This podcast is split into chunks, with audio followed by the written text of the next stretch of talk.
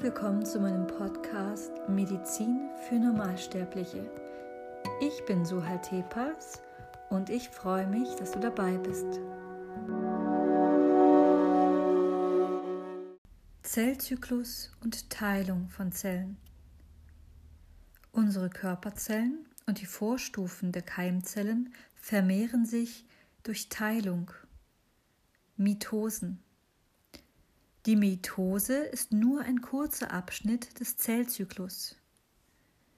Viel länger ist die Interphase.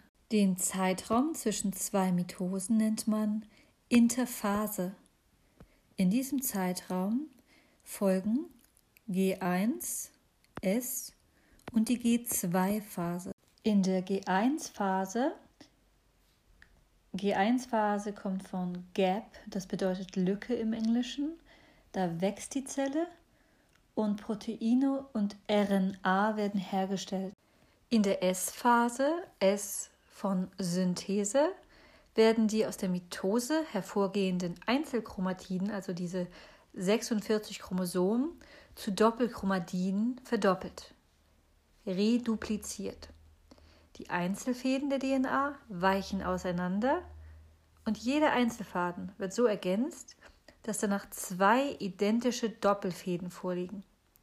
Diese Doppelchromatiden werden dann in der folgenden Mitose wieder getrennt und auf zwei Tochterzellen verteilt. Und bis hier wird auch in der G2-Phase kontrolliert, ob die Chromosomen Fehler haben.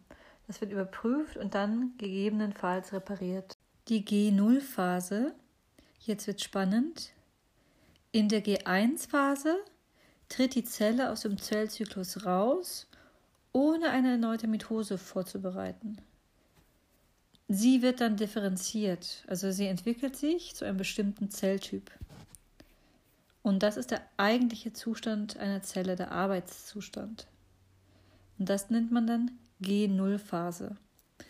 Und diese Zelle kann bis zu ihrem Zelltod in diesem Stadium verbleiben oder durch verschiedene Reize wieder in den Teilungszyklus zurückkehren. Alle Zellen, die nicht für unbestimmte Zeit in der G0-Phase sind, durchlaufen den Zellzyklus. Die Interphase, also die Zeit zwischen den Zellteilungen, kann sehr unterschiedlich lang sein. Vor allem in der G1-Phase, in der die Zelle noch keine Teilungsbereitschaft erkennen lässt und lediglich genetisch fixierte Funktionen erfüllt. In der S-Phase wird mit der Verdopplung von DNA und Zellorganellen die Teilung vorbereitet. Und in der G2-Phase werden die letzten Kontrollen vorgenommen, bevor dann in der M-Phase, in der Mitose, die Zellteilung vollzogen wird. Beim Erwachsenen unterscheiden wir drei Zellarten hinsichtlich des Zellzyklus und der Teilungsfähigkeit. Wir haben Zellen, die durch tägliche Abschilferung neu nachgebildet werden müssen an unseren inneren und äußeren Körperoberflächen. Und wir haben Zellen, die, die im Blut sind und im Immunsystem, die nur eine beschränkte Lebensdauer haben und solche Zellen müssen halt ständig erneuert werden oder nachgebildet. Und solche nachwachsenden Zellpopulationen nennt man auch labile Zellen. Sie durchlaufen einen bestimmten Rhythmus. Die Zelle durchläuft jetzt einen Rhythmus in der Interphase, die beginnt mit der G1-Phase oder auch der Präsynthesephase, kommt dann in die S-Phase, die Synthesephase, Dort findet die DNA-Synthese statt. Dann geht es in die G2-Phase. Da ist die Postsynthesephase. Da haben wir jetzt die Zelle mit dem doppelten DNA-Gehalt. Und dann geht es in die Teilung, in die Mitosephase. Und die Tochterzellen setzen dann den Zellzyklus fort.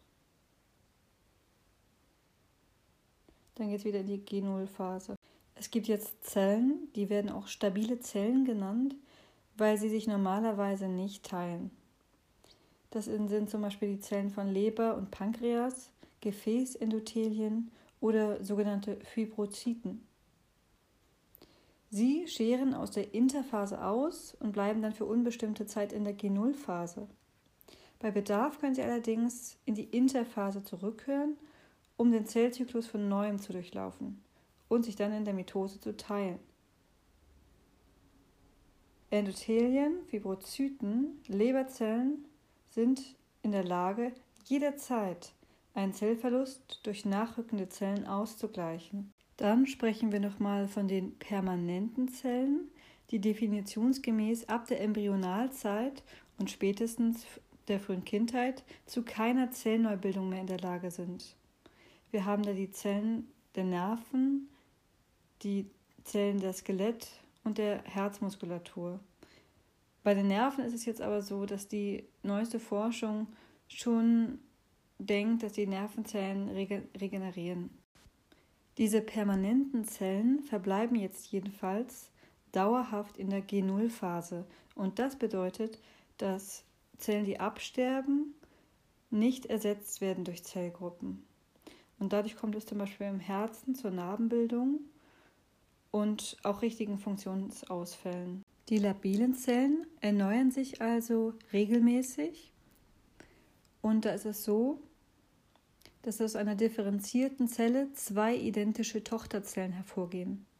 Das ist zum Beispiel bei den Lymphozyten der Fall oder bei den Basalzellen der Oberhaut. Und in besonders schnell wachsenden Geweben des Knochenmarks und Dünndarms ist es auch der Fall.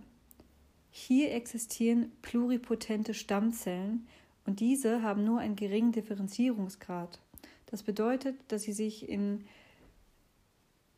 neue Zellen spezialisieren können. Die sind sozusagen multifunktion multifunktionsfähig, da sie noch nicht ausdifferenziert sind. Sie haben also noch keine Fixierung. Also sämtliche Zellen des Blutes gehen zum Beispiel aus dem, der Stammzelle des Knochenmarks hervor. Ein weiteres Beispiel sind die diversen Zellen des Dünndarmepithels, die endokrin und exokrin funktionieren. Immunologische und resorbierende Funktionen entstehen aus dieser einzigen Stammzelle. Die Stammzellen können sich beliebig teilen und damit selbst erhalten. Erst wenn eine Tochterzelle ausdifferenziert ist und in eine bestimmte Richtung fixiert ist, ist der Fortgang festgeschrieben. Schauen wir uns jetzt einmal die Mitose an. Vor der Teilung einer Zelle müssen sämtliche Zellorganellen verdoppelt werden, damit die Tochterzellen mit der Mutterzelle identisch bleiben.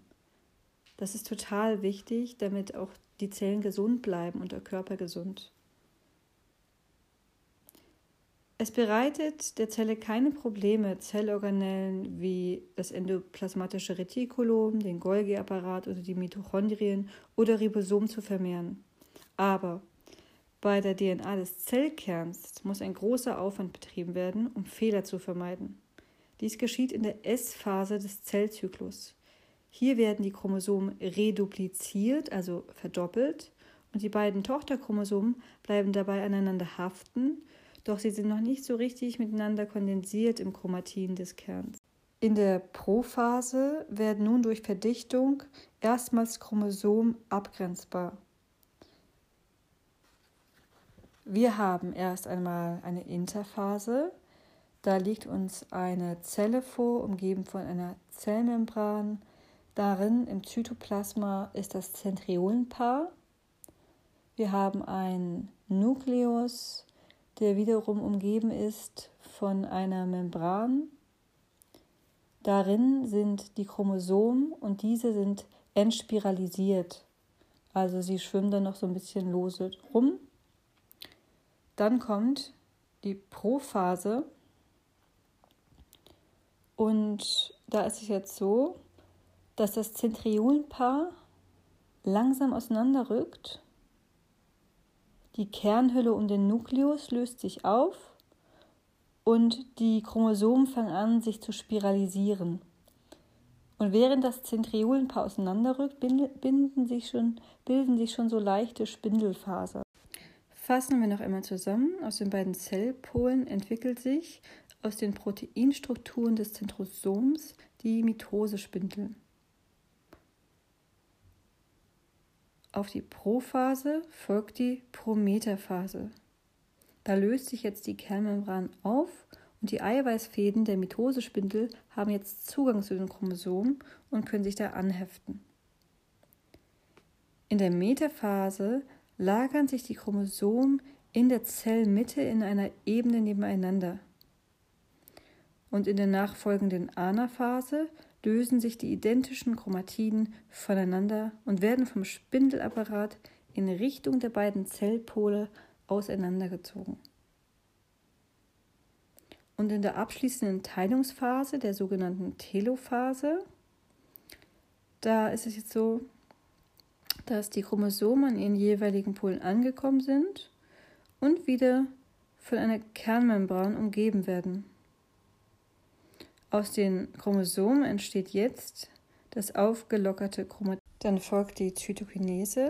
Dabei schnürt der Zellkörper sich zwischen den beiden Polen ein und trennt schließlich die beiden Tochterzellen. Schauen wir es nochmal bildlich an. Ab der Metaphase, da haben sich die Zentriolen jetzt angeordnet an den Zellpolen, haben einen Spindelapparat gebildet und die Chromosomen ordnen sich jetzt in der Äquatorialebene an. Schauen wir uns die Anaphase an. Da haben wir die Zentriolen an den jeweiligen Zellpolen. Die Spindelfasern setzen am Zentromer der Chromatiden an und ziehen jetzt zum jeweiligen Zentriol. In der Telophase gibt es wieder eine Kernhülle und der Nukleus wird wieder sichtbar. Da drinnen sind die kleinen Chromatiden und die Chromosomen fangen an, sich zu entspiralisieren. Also wir haben jetzt in der Telophase schon abgeschnürt zwei Tochterzellen. Damit meine ich Tochterzellen in der Vorstufe. Bei der Mitose entstehen also diese identischen Tochterzellen mit diploidem Chromosomsatz. Bei der Meiose Dort entstehen die Keimzellen, die Eizelle, Spermien mit dem haploiden Chromosomsatz. Das bedeutet, die Meiose ist also die Zellteilung, bei der die Chromosomen ohne vorhergehende Verdopplung getrennt und auf die Tochterzellen verteilt werden. Es entstehen also Tochterzellen mit einem haploidem, einfachem Chromosomsatz aus 23 Einzelchromosomen. Die Chromosomhälften werden also wahllos auf die Tochterzellen verteilt und die mütterlichen und väterlichen Chromosomen müssen sich neu aufteilen. Und eine Meiose findet ausschließlich bei der Bildung der Keimzellen statt, also bei der Bildung von Spermium und Eizelle.